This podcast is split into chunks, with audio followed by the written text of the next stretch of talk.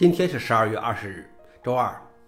本期是银河观察第八百五十六期，我是主持人银河老王。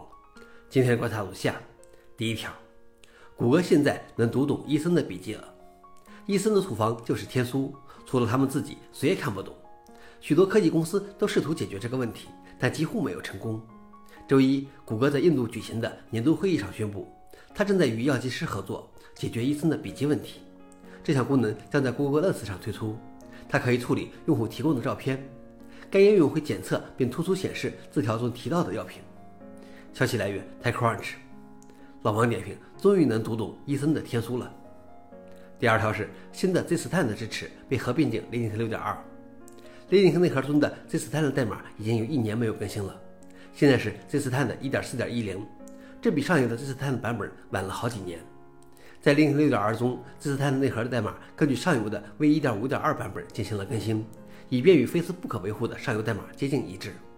这应该意味着 Linux 内核中使用的 ZStan 的压缩解压的速度更快。ZStan 在 Linux 内核中被广泛使用，从压缩固件到透明文件系统的压缩。消息来源 f o r u n i x 老王点评：这么重要的部分，我就不明白为什么 Linux 内核迟迟不更新呢？最后一条是自由版 Fedora 落幕。Free 的 ORA 是自由软件基金会拉丁美洲分会的一个项目，其目的是确保在 Fedora Linux 系统上安装完全自由软件的内核，并确保系统上没有安装非自由软件包。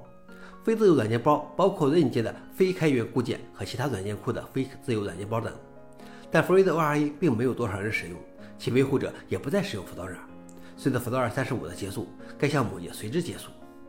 消息来源 f o r u n i x 老方点评：不是每个人都能坚守纯粹的自由。好了，以上就是今天的硬核观察。